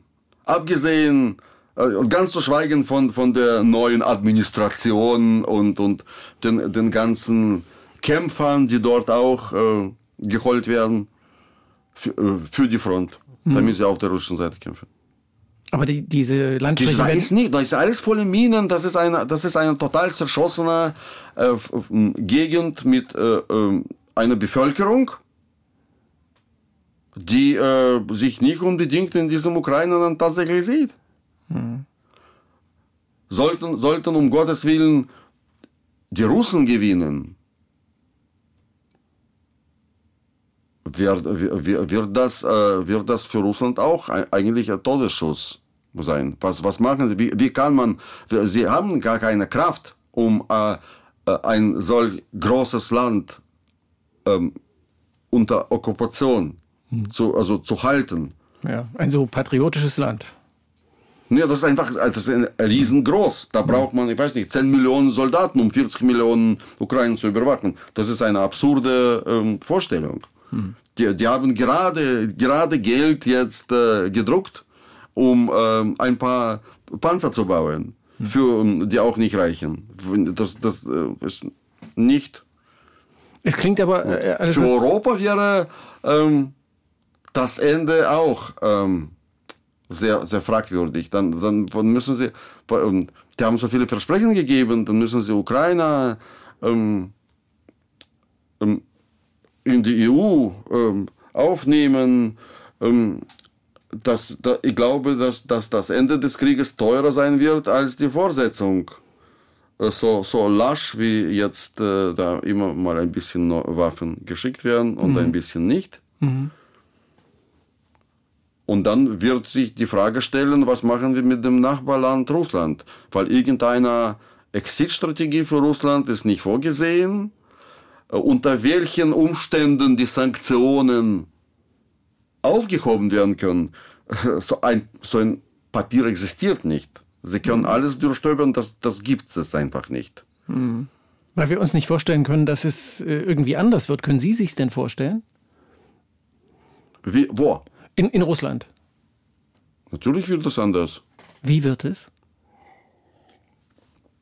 Nein, wir haben, Sehen Sie, Stefan, wir reden über traurige dramatische Ja. Dinge. Und Sie klingen auch nicht besonders In hoffnungsvoll. Wahrheit, in Wahrheit äh, ist unsere Welt auf dem Weg zum Guten. Ob, ob Sie es glauben oder nicht. Aber so alle, also die Wissenschaft, die strenge Wissenschaft, die mit Zahlen arbeitet, Ja. sie sagt, in jeder Hinsicht geht äh, Gewaltanteil zurück. Und zwar überall wird weniger Gewalt, mehr demokratische Staaten, mehr ähm, Menschen, ähm, freie Menschen, die, die Rechte bekommen, ihre Würde äh, behalten können und, und äh, in Freiheit leben können. Wir entwickeln uns zum Guten. Natürlich haben wir solche äh, Rückstöße, auch zum, zu furchtbare wie Kriege, wie der Krieg in der Ja. Ukraine. Ja. Aber wir selbst mit diesen, mit diesen Sprüngen rückwärts kommen wir nie wieder in die schlimme ähm, Zeit des Kalten Krieges und so weiter. Und doch weiter zurück. Ich möchte anmerken, dass, dass wir vor ein paar hundert Jahren überhaupt keine einzige Demokratie hatten auf diesem Planeten. Ich glaube, die erste war Amerika. Und davor nee, haben alle so gelebt, wie jetzt Russland leben möchte. Archaisch, wie heißt Monarchie, absolutistische Monarchie. Ein Mann entscheidet alles. Irgendwie kamen alle, die einen früher, die anderen später, zum Schluss, so viel Macht in der Hand eines Mannes, oder eine Person, kann auch eine Frau sein, schadet dem Land, weil irgendwann mal dreht der Mann durch, hat keinen Bezug zur Realität mehr, aber es gibt keine Hebel, gesellschaftliche Hebel, keine Mechan- Mechanismen, die ihn aus dem Amt verjagen können, weil Monarch ist Monarch. Und deswegen haben sie darauf verzichtet. Und Sie sehen das aber auch, dass das in Russland irgendwann. Das wird so in Russland auch nicht irgendwann, sondern sehr schnell passieren. Weil? Na, weil, weil, weil, weil diese ähm, äh, Realität, die sich der russische Präsident ähm, träumt, Ja. ähm, nicht, nicht zu bezahlen ist, ist zu teuer. Das, das, äh, das, das, was jetzt mit der russischen Währung passiert, wir haben jetzt äh, 110 Rubel für einen Dollar, das ist sehr interessant. Also der Rubel fällt rasant, Ja. aber die Russen merken den Fall nicht. Das ist so der glückliche Zustand des, äh, äh, des gefallenen Rubels, der noch nicht weiß, dass er nichts mehr wert ist. Ja, das ist sehr interessant. Es sind, also die Gründe, die Gründe dafür, es wird jetzt unglaublich viel Geld ausgegeben vom Staat. Ja. Also sie drucken und Die drucken und drucken, drucken. drucken, ja. Ja, super, riesige Aufträge für, für neue Waffen, Panzer, Kanonenkugel. Die haben ja keine Unterstützung, die Ukrainer von irgendwo, nicht mal von China, müssen alles selbst produzieren. Also machen sie das, produzieren äh, und Menschen bekommen richtig viel Geld. Dann kann man sein Leben verkaufen als Soldat. Man bekommt gleich, wenn man als Gefallener, also nicht selbst, aber die Familie bekommt dann 13 Millionen, eine Riesensumme.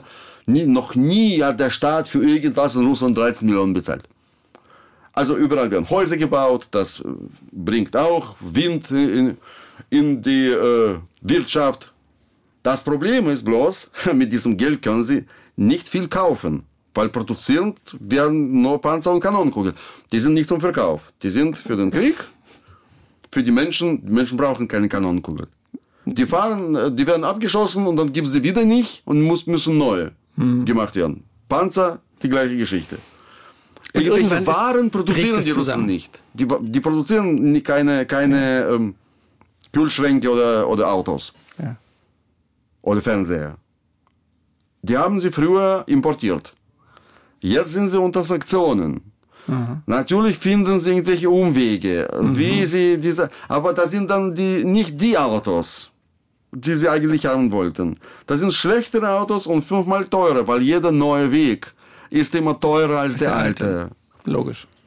Und Sie denken, dass das dann zum Zusammenbruch des äh, Systems führt und dann sich auch da die Erkenntnis der Demokratie das, einstellen wird? Das, das Sakrale, das, äh, das, äh, man, man schimpft so viel über Propaganda, über die Macht des Fernsehens, Aber ich glaube fest an die Macht des Kühlschranks.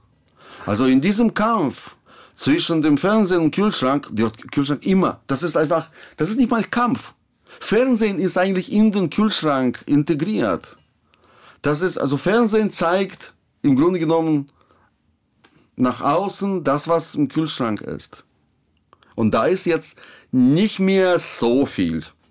Im Kühlschrank. Ja. Und das ist, das ist das, der sakrale Ort ist der Kühlschrank.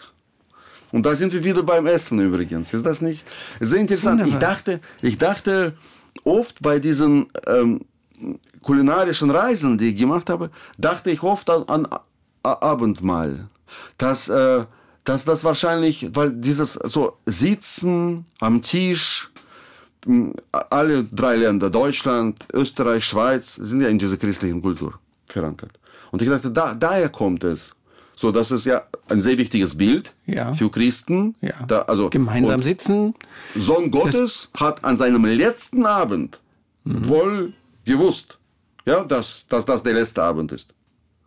Hat seine Freunde, Kollegen zu einem Geschäftsessen eingeladen an einem Tisch. Man sieht an diesem Bild, wie wichtig das ist. Aber dann dachte ich, nein, das war, das, ich glaube, das war da, diese, die Sakralität des äh, Abendmahls ist älter als Christentum. Das haben die Christen einfach übernommen. Wo sie, als sie diese Geschichte dann zusammenfassen wollten, dachten sie, naja, ich meine, ich, äh, Gemeinsam das Brot teilen. Es ist doch Ja, was ja, ja, Übermenschliches. ja, ja.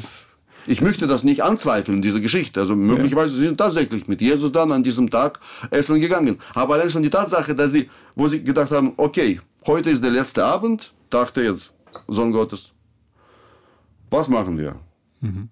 Es gibt unterschiedliche Varianten. Wir können zum Beispiel spazieren gehen, wir können mal äh, im Wald Vögel gucken oder wir können Tanzen. tanzen, schlafen. Nee, wir gehen mal essen, alle zusammen. Ja, Brot brechen. Hm, Wunderschön. Wunderschönes Bild. Ja, also er, er hatte das schon von früher. Ich glaube, das waren schon, das äh, kommt auf, vor elf Millionen Jahren, äh, äh, gab es schon Menschen? Vor elf Millionen Jahren? Nein? Hm, Eher weniger. Nee. Nee. Ich glaube aber, dass die ersten Menschen dann gleich, diese Adam und Eva, Ja. die haben ja auch gegessen. Natürlich. Das ist doch, die, die Geschichte der Menschheit beginnt mit einer Speise. Und Wladimir Kamina erzählt sie ganz wunderbar. Und sie, sie machen mir auf diese Weise meine These kaputt. Ich habe dann gedacht, ach, jetzt kocht er auch noch, weil das das Thema ist, was so wunderbar unpolitisch ist. Da muss man nicht über Krieg reden, da muss man über Ja, gar nichts reden. ja. Aber sie machen ja mal sofort den ganz großen Topf auf. Ja, das nächste Buch, das nächste Buch schreibe ich, ähm, möchte ich tatsächlich über Mahlzeiten schreiben, ja. Und gar, gar keine Ich hatte- ich Weltgeschichte jetzt, mehr. Ja, ich hatte ähm, eine zweibändige Corona-Trilogie veröffentlicht, Ja. die Gott sei Dank nur zweibändig geworden ist. Sommer auf dem Balkon. Ja, dann, dann der, der, äh, das Buch mit dem Krieg im Hintergrund, Frühstück am Rande der Apokalypse. Irgendwann dachte ich mir, ich kann nicht mehr. Also das ist so ein. Äh, ähm, außerdem kann man übers Essen eigentlich sehr große Inhalte, sehr komplexe Inhalte ähm, besser schildern als ohne Essen. Und so möchte ich ein Buch schreiben über die schrägen, also schrägen Mahlzeiten in diesen komischen Ländern, die ich schon alle erlebt habe, so zwischen Moldau und Albanien, aber auch natürlich mit der Schweiz und Deutschland. Alles komische Länder. Ja. Alle Länder sind ja komisch, Gott sei Dank. ja. So wie wir alle irgendwie komisch sind auf unsere Art und Weise. Es kommt nur darauf an, wo, wovon man guckt, von welchem Standpunkt aus man guckt. Jetzt kommt eine Küchenfangfrage, weil ich gedacht habe, ich will mal wissen, wie küchenverankert ist der Kaminer? Erzählt er Geschichten darüber oder kennt er sich aus? Wie viele Pfannen haben Sie in der Küche? Oh, das ist eine komplizierte Geschichte. Ja. Ein Freund von mir verkauft, verkauft Pfannen bei uns in, am Kolwitzplatz in Berlin. Der verkauft sehr gute, so richtige, alte, die man nicht waschen darf. Die man niemals mit einem Lappen irgendwie sauber machen darf, sondern nur mit, äh, mit, mit einem Stück Papier, Ein mit Öl. einer Serviette. Ja. Ja. Also diese, die, die, die, die, müssen richtig so angebraten werden, diese, äh, diese Bratpfannen. Eingebraten. Ja, ja, damit so eine Schicht entsteht. Da muss irgend so eine, da darf der Hund quasi nicht äh, rein. Oder gerade. Und, und er, hat mich überzeugt, dass man äh, diese Teflon-Dinge zu, zur Seite stellen und richtige Pfannen kaufen muss. Aber die richtigen, wir haben ganz kleine für Spiegelei, dann mittlere, dann die große. Die sind alle, die sind, haben sich bei uns nicht eingelebt, weil wir schon so verwöhnt sind von diesen äh, beschichteten Teflon-Dingen. Und, und, und, an diesen alten, ja, entweder muss man das richtig machen oder es bleibt alles kleben. Das ist Katastrophe. Kann man keinen Kartoffel braten. Keine Rösti.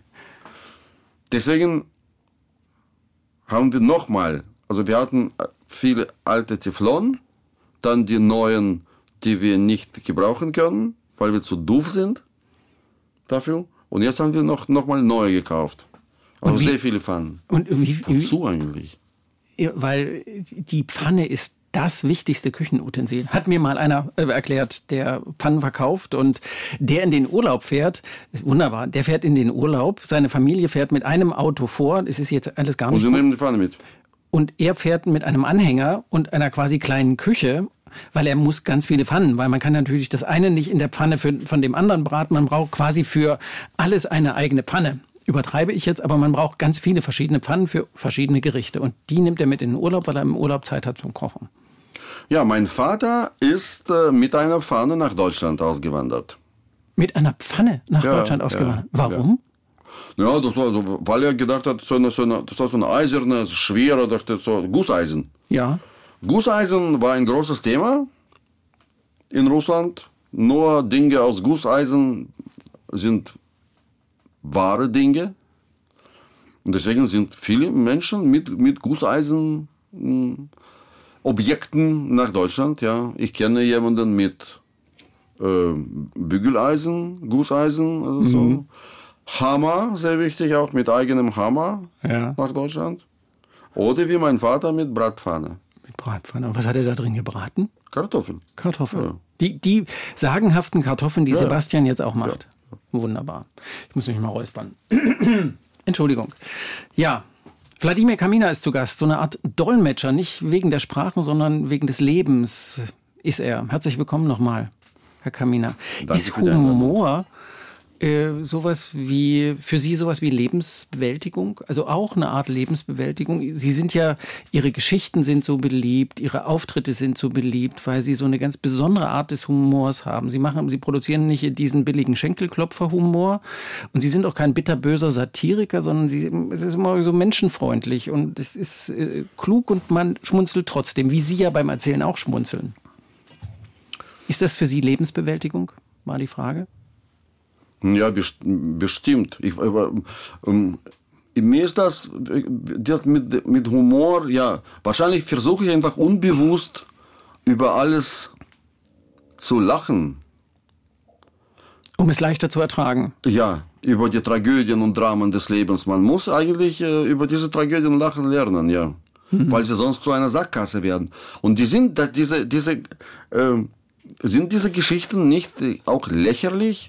Dieser Putin mit seinem Krieg, diese Pathos, Heldentum, also das, äh, ähm, womit wir gebadet werden jetzt von allen Seiten. Ja, das ist ja gut. Heldentum, mh, in, ich würde so sagen, also ein pathetischer, in die Länge gezogener Heldentum äh,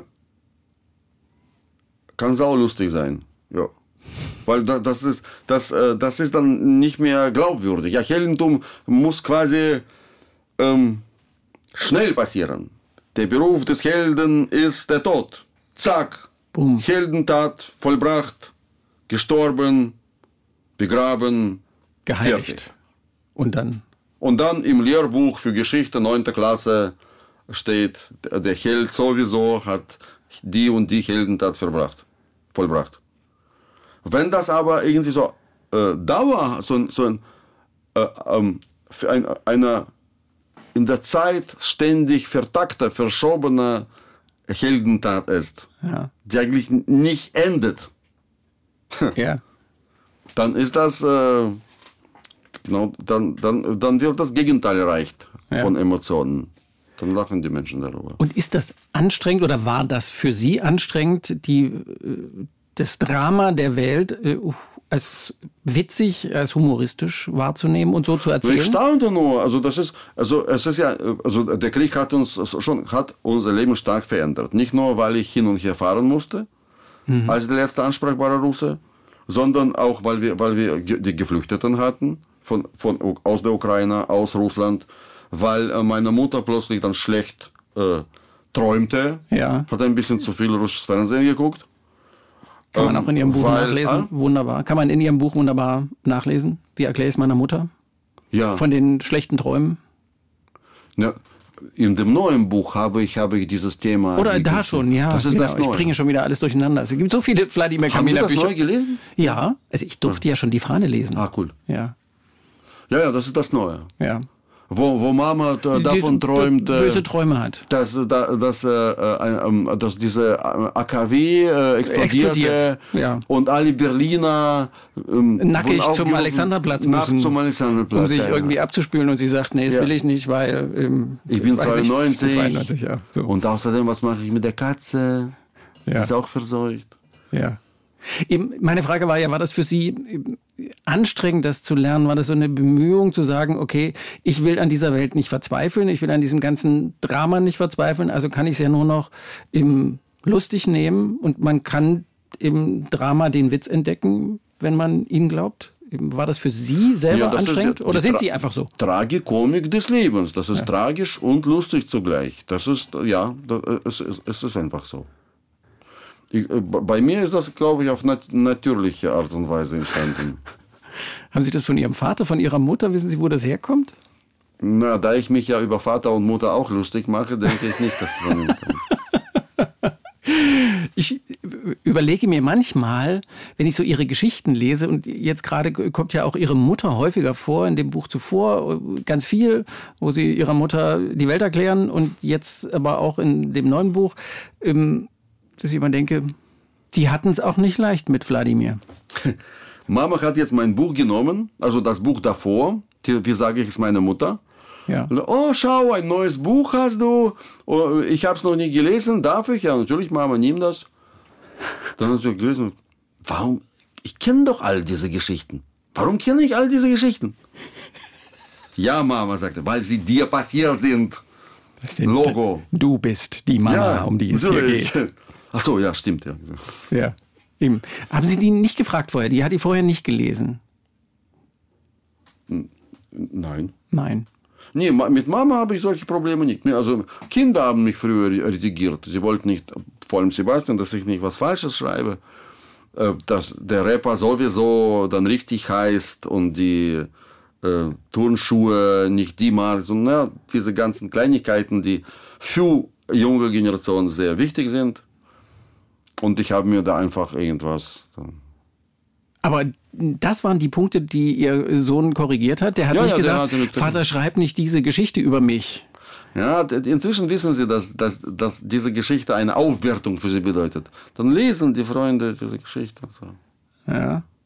Ja. Ich habe über.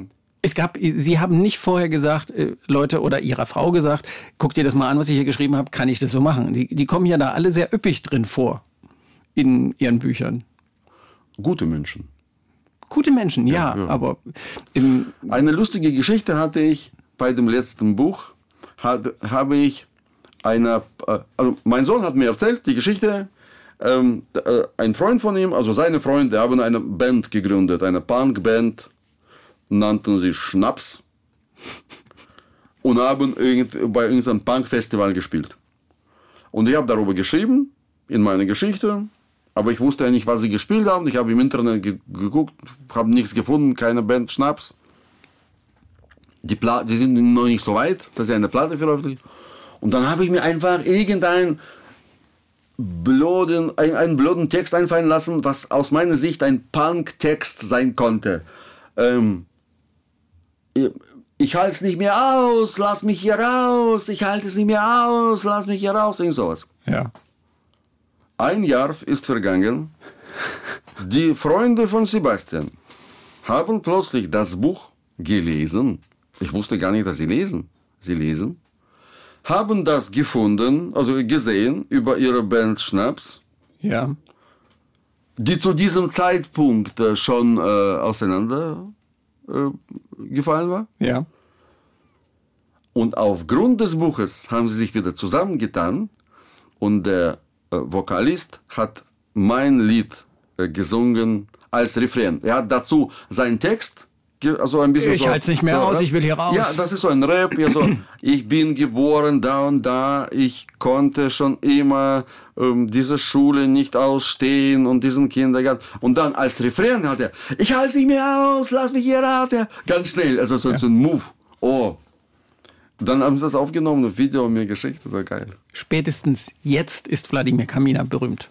Ja, ja, kann man sagen. Musik, Musik vertont. Über Musik wollte ich sowieso noch mit Ihnen reden. Ich würde jetzt aber, wenn, wenn jetzt Ihr Sohn jetzt schon häufiger vorkommt, äh, Ihre Kinder sind jetzt erwachsen, im, der Naja, was heißt erwachsen? Stefan, die Kindheit zieht sich in die Länge. Ich, ähm, mein Sohn ist 23. Erwachsen, wenn ich äh, mit jemandem darüber, ich, ich habe oft bei der Lesung äh, älteres Publikum.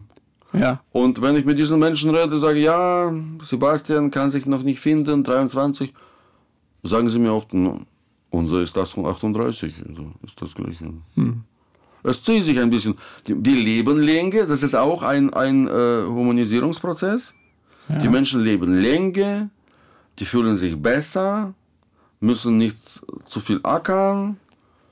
Die Kindheit zieht sich in die Länge, man kann länger Kind bleiben. Ich sehe solche hier, die Kinderwagen sind größer geworden, finde ich.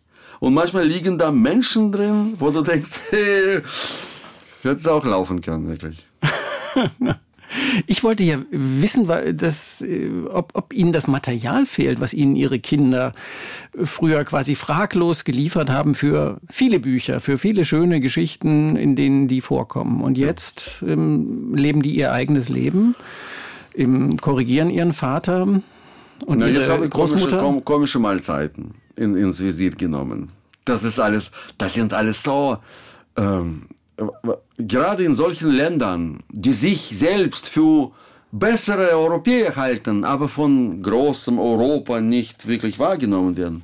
Genau da geben sie sich so viel Mühe, um irgendwas Tolles zu kochen oder einen Wein, den besseren Riesling als die Deutschen und die Österreicher zu machen. Ich war jetzt in Moldau Ja. vor kurzem, Ja. gar nicht so weit vom Krieg. Musste jeden, äh, egal wo wir hinkamen, in jeder Weinbar als Deutsche erkannt, wir reden Deutsch. Ich war mit Deutschlehrern dort unterwegs. Ja.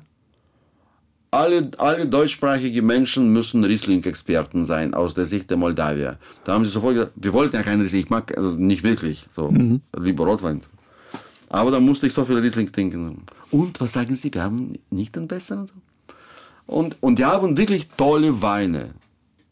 Nicht jetzt Rieslinge nicht, aber Tolle Rotweine. eigene, ja, die haben drei eigene Trauben, die es hier nicht gibt. Die heißen auch alle komisch so, wie, wie man sie hier, hier nennt so Hunde. Werden Hunde so genannt und dort die Weintrauben. Und wie sind wir jetzt von meiner Frage? Da unten ist irgendwas?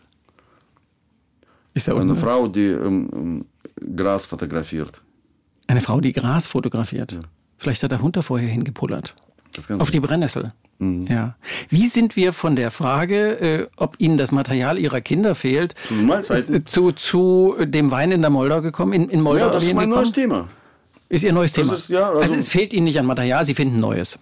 Ja. Ist die Antwort. Nein, die, also die ganze Menschheit arbeitet für mich. Man muss nur sehen lernen Ja. und man muss erzählen können, wie Wladimir Kamina das äh, kann. Im Musik, das war schon ein Stichwort. Ähm, Sie sind zum It-Boy geworden, ja nicht als Schriftsteller erstmal, sondern äh, mit der Russendisco, die dann auch ein Buch wurde und dann ein Film wurde. Aber eigentlich sind Sie hier bekannt, beliebt, berühmt geworden als der Typ, der die Russendisco in Berlin macht. Im, dann haben Sie ja immer mal auch wieder, habe ich so wahrgenommen, am Rande musikalische Ausflüge gehabt. Ich habe mir den Namen einer Band aufgeschrieben, äh, die mal hieß, äh, die pandemische Corona-Band Kamina und die Antikörpers. Wie heißt Ihre Band jetzt gerade? Äh, Zurzeit habe ich keine. Kaminer und die Antikörpers, das war eine ganz, das war eben, äh, Zu Corona-Zeiten? ja, eine, eine Internetband, würde ich sagen, mit einer bulgarischen Sängerin, einer weißrussischen und einem ukrainischen Musiker, der die Musik geschrieben hat, auch und gespielt. Ich habe die Texte gemacht und gesungen. Wir haben eine sehr erfolgreiche Platte gemacht, ein paar Konzerte gespielt.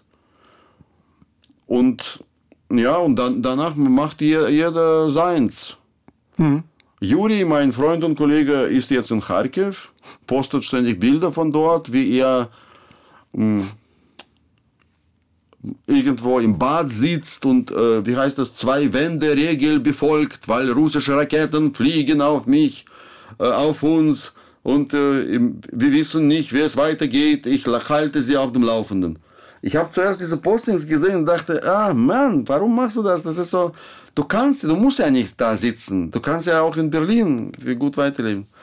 Und dann habe ich es verstanden, glaube ich, weil möglicherweise ist das, wissen Sie, er hat einfach überlegt, was kann er tun. Er, er, liebt ja diese, seine Heimatstadt sehr und diese Menschen bedeuten ihm viel, die dort leben und nicht weg können. Und er kann nicht für sie kämpfen, er kann nicht, äh, nicht viel machen. Aber was er machen kann, ist, ihr, ihr Schicksal zu teilen. Einfach in, diesen, in dieser schweren Zeit Ja. einfach dort zu sein. Ja. Und uns zu erzählen, die wir nicht dort sind, aber gar nicht so weit weg, ähm, wie es da ist. Das ist, das, ist, das ist eine große Unterstützung, denke ich. Ja. Dass jemand so von außen kommt und sagt, ich sitze mit euch unter diesen Bomben. Mutiger Mann. Ja, gute, gute, gute Sache. Guter Mann. Ja. Können Sie einfach nur so weiterschreiben wie früher?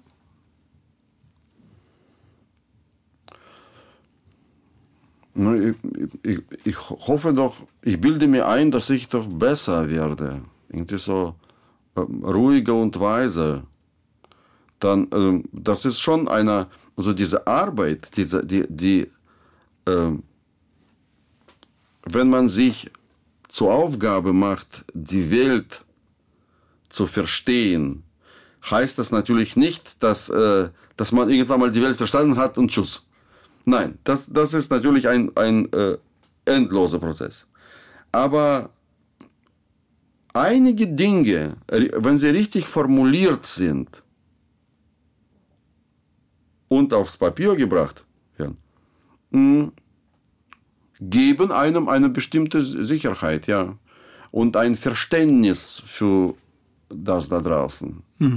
Das ist tatsächlich, also dieses Ausformulieren hilft enorm. Das ist, glaube ich, das Wichtigste. Also all- alle, alle Menschen denken mh, irgendwas, ähm, sie kriegen den Gedanken nicht zu Ende innerhalb eines Tages, dann gehen sie schlafen und am nächsten Tag können sie nicht ab da weiterdenken, wo sie aufgehört haben, sondern äh, fangen von vorne an. Weil sie eben diesen Teil von Gedanken nicht ausformuliert haben abends. Hätten sie es getan, müssten sie nicht wie- wieder von vorne anfangen. In- Das ist ein bisschen jetzt äh, Philosophisch, aber ich, ich verstehe Aber es. nachvollziehbar, ja, Nach, ja. Nachvollziehbar. Wann haben Sie selber gemerkt, dass Sie ein Schriftsteller sind? Sie haben ja angefangen als Toningenieur, das haben Sie gelernt, dann haben Sie angefangen am Theaterinstitut Dramaturgie zu studieren, also äh, wollten eher auf die Bühne und äh, aber berühmt bekannt geworden sind Sie als Schriftsteller. Wann haben Sie selber gemerkt, das Schreiben ist meins, ich kann das, ich will das, das ist mein Beruf? Erzählen ist meins. Also Schriftsteller ist äh, nur eine Tarnung. Schriftsteller sind aus, also die meisten Schriftsteller sind andere Menschen. Da sind Menschen, die irgendwo sitzen, weiß nicht, in Literaturhäusern, Ja. Irgendwelche Literaturpreise bekommen für Literatur. Und äh, werden äh, kritisch oder lobend besprochen in literarischen Zeitschriften. So, so stelle ich mir die richtigen Schriftsteller vor. Und ich bin nicht da. Ich, Sie werden aber auch lobend äh, besprochen, vielleicht nicht in Sinn und Form, aber ansonsten. Noch so eine richtige Auseinandersetzung hm, mit meiner Problematik. Hm. Ja, selten. Ja, bestimmt gibt es bestimmt. Aber Sie, Sie ähm, halten sich selber, wenn ich das richtig verstehe, gar nicht für einen Schriftsteller. Nee, nicht für so einen Papierschriftsteller. Da sind auch, da sind Menschen, also ich, ich kenne ja etliche. Äh, meine Landsleute hm, sind ja fast die ganze Bestsellerliste äh, Russlands ist äh, ausgewandert. Mhm. Alle sind in Deutschland oder in der Nähe von Deutschland. Also zwischen Deutschland und England irgendwie alle hier. Mhm. Und das sind oft Menschen mit, äh, wie soll ich sagen, etwas soziopathischen Zügen, die nicht äh, in einem Albtraum nur sich vorstellen können, da vor einem lebendigen Publikum irgendwas vorzutragen. Und ihre Bücher kann man auch, das ist nichts, was man so vortragen kann. Obwohl, nee, eigentlich ähm, Lesungen machen viele, auch, auch äh, Krimi-Autoren machen Lesungen. Ja, ja, viele, ja. Ich verstehe Ganze das Krimi, nicht. Krimi-Festivals. Aber da ja. ist doch, äh, was, was der Spaß dabei ist, verstehe ich nicht. Da ist doch am, am Ende weiß man, wer der, der Mörder ist. Ja. Und am Anfang ähm, wird man verwirrt. Und Sie lesen das ganze Buch durch dann in einem Buch? Nein, nein. Sondern nur, wer der Mörder ist. Nee, das ist doch Wahrscheinlich falsch. nicht. Also ich war noch nie bei einem Krimi-Festival, weil ich nicht so gerne Krimis lese. Aber ähm, ich kann mir nicht vorstellen, dass sie die Geschichte auflösen, weil sonst wäre ja der Trick weg. Aber man könnte ja schon, man kann ja schon lesen und man kann feststellen, äh, der Typ kann erzählen. Das ist, oder die Schriftstellerin kann erzählen. Das, das also ist doch die, die Geschichte. Die, die, die, ähm, richtigen Literaten, die haben so Bewusstseinsströme, sie haben, sie schreiben hm, historische Romane, ähm, oder ja, denken Sie etwas aus. Das ist eine ganz andere Arbeit natürlich. Mhm. Ich habe mir nie die Mühe gegeben, etwas auszudenken. Weil Sie das Leben aufschreiben. Ja, das, das ist auch, ja, warum auch? Das ist, dieses Ausdenken hat auch etwas etwas Perverses, weil wo soll das denn herkommen? Dass in irgendeinem menschlichen Kopf irgendwas von alleine steht, das ist eine absurde Vorstellung. Natürlich ist das nicht Ausdenken, sondern einfach neu kombinieren. Nehmen, ja, wir schöpfen alle aus der gleichen Quelle. Ja. Haben ja keinen anderen Planeten. Ja. Sie sagen selber, Sie, Sie fühlen sich dieser Gruppe Schriftsteller gar nicht zugehörig. Aber wann war für Sie klar, äh, das mache ich, das ist es für mich, äh, Theater mache ich jetzt eher nicht? Im Kindergarten.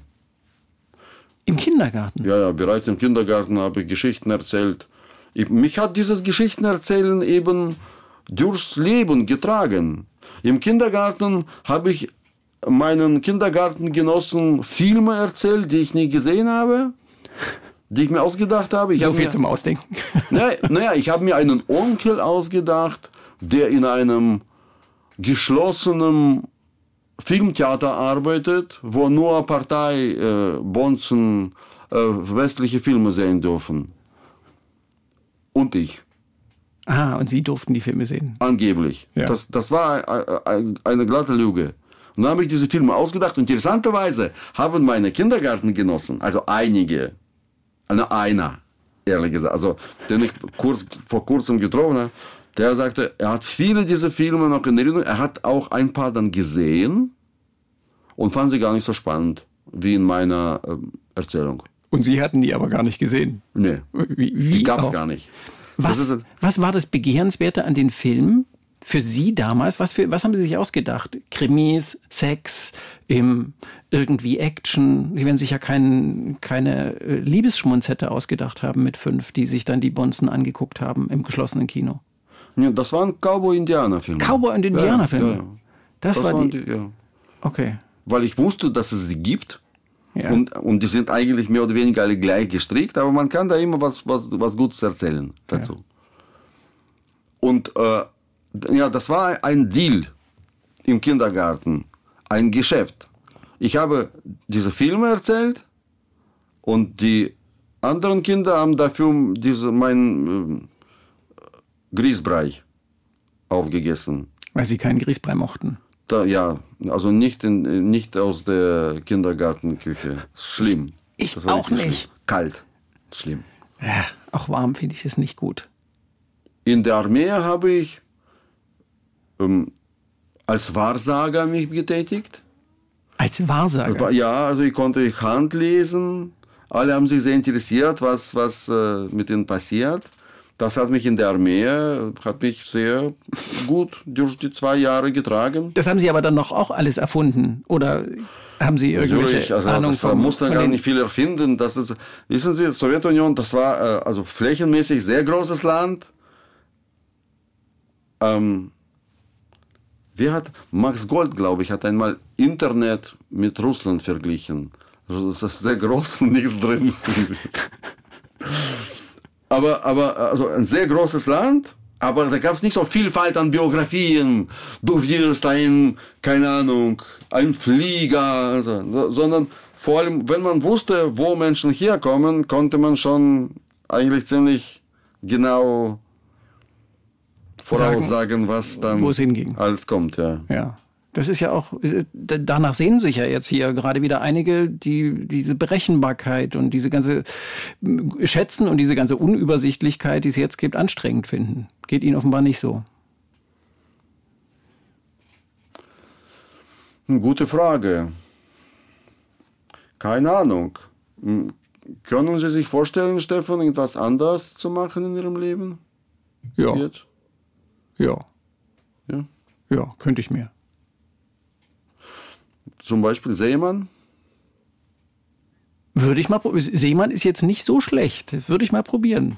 Ja. Aber ich Sie glaube, sind ich, ein mutiger Mensch. Ach, das glaube ich jetzt gerade gar nicht. Ich bin, ich bin ein neugieriger Mensch. Ich bin, eben, deshalb sitze ich ja auch hier, weil mich Menschen interessieren und ihre Geschichten und mich dann auch interessieren würde, wie ist das als Seemann? Was macht man da? Wie fühlt sich das an, wenn man so lange weg ist und wenn man diesem Meer gegenüber steht oder sitzt oder dem gegensteuert und was passiert da, wenn man sich in dieser unendlichen Weite wiederfindet? Mich beschäftigt die Frage, was ich tun würde, wenn ich nicht schreiben kann. Aber ich konnte ja Filme drehen, ja. Filme, äh, das ist das. genau, das hat mir doch auch noch. gut, ja. Ja. Man kann ja auch anders, äh, äh, auf eine andere Art und Weise Geschichten erzählen. Etliche Kollegen von mir, ähm, also die richtigen Literaten meine ich, in Russland, können jetzt nicht schreiben. Ja. Nicht jeder kann ausreisen. Ja. Ja, der Grundsatz Kulturschaffende, Künstler, also man hat quasi drei Wege, wie, wie immer, zu, zur Auswahl. Äh, abhauen, was für äh, russische Kulturschaffende ziemlich schwierig ist, weil da ist ihr Publikum, da ist ihre Sprache, was sollen sie hier? Dort sind sie bekannt, hier kennen sie keine Sau. Ähm, mitmachen, mit dem Staat, also in diesem, in diesem Propaganda Grießbrei ähm, sich äh, vollschmieren. Macht natürlich kein, kein Mensch sowas freiwillig. Ab, abgesehen von ein paar Schurken. Und die dritte Variante, nichts tun. Und davon, da- das ist die größte Gruppe. Menschen, die einfach wie Steine jetzt sitzen vor ihren Schreibtischen und warten. Es gab, es gab äh, noch vor dem Krieg ein, ein lustiges Maskottchen, haben die Russen erfunden. Der Wartende. Das war so ein, Puh, weiß nicht, wie, so, ne, wie einer wie eine sehr alte Avocado, würde ich sagen, mit Augen. Der Wartende. Ja. So einer, der so, hm, oh, wann ist das denn vorbei? So. Und die haben diese, diese Figur zu jedem möglichen Bild. Irgendwie, Putin äh, tritt auf vor, äh, im Stadion auf. Ja. Also. Und neben ihm so der Wartende. Hm, Wann ist es vorbei? wann ist es vorbei? Ja. Und ist es irgendwann vorbei? Und dann? Ähm, wer war das nochmal? Welcher Sänger, der äh, dieses Lied geschrieben hat? Alles, alles geht vorbei. Drei Deutsche. alles, Drei alles Deutsche. geht vorbei. Nur wir bleiben uns treu. Nur wir, wir bleiben uns treu, ja. Es reimt sich nicht. Also für meine ein Ohren reimt sich das nicht. Und wenn er das singt, geht's schon. Ja, mein Sohn würde auch sagen, das reimt sich natürlich, du verstehst nicht deutsche Reime nicht. Ja. Ein bisschen Punk geht schon. Ja. Und das macht Ihnen Hoffnung. Dass alles vorbeigeht? Hm? Ja, was heißt Hoffnung? Wir gehen ja auch vorbei. Hoffnung. Hoffnung ist ähm, äh, Hoffnung, äh, auf Hoffnung ist kein Verlass. Hm, äh, Hoffnung würde ich, äh, diese Glaube, Hoffnung, äh, nee. Das ist der Krieg vor, das ist also äh, ähm, Wissenschaft. Ich bin für Wissenschaft, ich bin für strukturierte, detaillierte Auseinandersetzung mit den Umständen. Ja. Natürlich ist unser Leben sehr komplex, aber es gibt für jede Frage eine, eine Antwort. Sie fragen mich, ob der Krieg zu Ende gehen wird. Ich sage, ja. Nur nicht wann. Und Putin Und wird auch nach dem Krieg, also nicht nur Putin, sondern es wird überhaupt, glaube ich, in Russland nicht mehr ein solches Amt geben wie ähm, diese Monarchiepräsidentschaft, diese komische, weil sie gesehen haben, was, wie gefährlich das ist, wenn die ganze Macht in einer Hand wenn alle Gerichte, alle Medien, alle Gesetze, das, das äh, Grundgesetz, alles in einer Hand ist. Mhm. Ein Mann mit einem Stempel, es ist ja, gut, wenn er, wenn er gut bei, bei Sinnen ist, okay, aber wenn nicht, dann kann es richtig böse werden. Ja. ja. Kennen Sie Momente der Angst, wenn äh, sich Leute äh, so kritisch äußern? Ähm, wird ja auch schnell mal gestorben. Da, da, Sie meinen, dass ich auf der Abschussliste des Regimes stehe? ich wollte es jetzt nicht so sagen, aber. Auf dem Platz 16.530 oder so. Was weiß ich. Ach, ich glaube, also, dass, dass, also diese, diese, dieser Krieg war ähm, eine solch große Katastrophe für so viele Menschen, die für Hunderttausende Menschen die ihre, die mitten im Leben stand, ihre Geschäfte, ihr, ihr Business, ja. ihr Werk, alles kaputt, ihre Jobs. Und, also, mm, und da rede ich nicht nur von Kulturschaffenden. Ähm, alle diese Menschen hassen dermaßen inbrustig dieses Regime und diesen Mann, dass, äh, dass ich da wirklich nicht auffalle. Ganz sicher nicht. Okay, Sie fühlen sich wohl, Sie fühlen sich sicher. Ja. Sie haben. Außerdem bin ich gar nicht dazu geneigt, ähm, jetzt die ganze Schuld einem einzigen Mann in die Schuhe zu schieben. Ich glaube, dass kein Monarch der Welt von allein einen Krieg anzetteln kann. Mhm. Also wenn das Volk nicht mitmacht, es muss ja nicht ähm, sich dagegen wehren, demonstrieren gehen, aber einfach nicht mitmachen. Mhm so eine, eine leise Sabotage, wie in der Sowjetunion zum Beispiel, wie in meiner Armee es einmal war, hm. wo einfach alle ähm, eine leise, wortlose Abmachung getroffen haben, nichts wirklich zu tun. Mhm. Sie waren ja auch dabei, als Matthias Rust auf den Roten Platz fuhr. Ja. In, der, in, der, Flugabwehr ist ja auch so ein ja. Beispiel dafür, dass, wie, wie, wie es Und damals war. Wir haben so getan, als würden wir ihn abschießen, aber es ist nichts rausgekommen. Ja. Wladimir Kamina hat verhindert, dass Matthias Rust abgeschossen wird. auch eine schöne Geschichte. Ich brauche irgendwas Optimistisches zum Schluss, finde ich. Haben Sie da was? Na, drei Deutsche hatten wir schon. Travi Deutsche hatten wir schon. Das ja. finde ich jetzt nicht so optimistisch, ehrlich gestanden. Also ein bisschen, ein bisschen mehr Regenbogen am Horizont wäre mir lieber. Na, die Menschen sind ähm,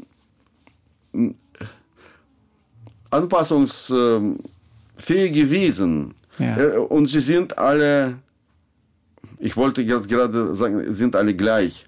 Sie sind natürlich nicht alle gleich.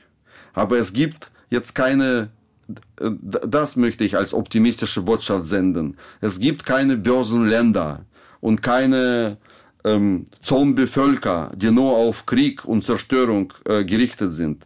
Alle Menschen wollen gut leben, frische Luft atmen, gutes Wasser haben und ihre Kinder in eine gute Schule bringen. Die Macht des Kühlschranks. Die Macht des Kühlschranks ist ähm, in Wahrheit äh, die, die Grundlage des, des Humanisierungsprozesses. Das ist, die Zivilisierung ist auch in diesem Kühlschrank. Und egal wo, in Afrika, in Russland, in Deutschland werden die Menschen ganz normal, gut, auch mit den Nachbarn leben, wenn man sie lässt. Deswegen wünsche ich mir, Ihnen und uns allen, dass, wenn wir uns das nächste Mal sehen, reden wir in einem kriegsfreien Europa über die glänzende Zukunft der menschlichen Zivilisation. Machen wir gleich einen Termin aus. Gut. Möglichst bald. Wäre sehr schön. Vielen Dank. Dankeschön. Wladimir Kamina. Sie haben mal gesagt, Sie würden schreiben, um die Welt zu verstehen. Klingt so, als seien Sie da schon ziemlich weit vorangeschritten. Also, das weiß man nicht. Das ist ja wie ein Elefant. Äh, äh, wie, ähm, kennen Sie diese Anekdote, wie acht äh, Blinde ähm, einen Elefanten beschreiben müssen und, ja, und der eine ja, kommt ja. von hinten, der eine von und so so ein auch ist die Welt. Das ist ein riesengroßer blinder Fleck und äh, er verändert sich ständig. Mhm. Mal bekommt dieser Elefant plötzlich einen zweiten äh, Rüssel. Rüssel, mal hat er plötzlich dann ein Bein zu viel, mal äh, steht er, steht, macht er einen Kopfstand. Äh, es ist eigentlich unmöglich. dieses, dieses Ding zu verstehen. Aber es anzufassen äh, macht Spaß.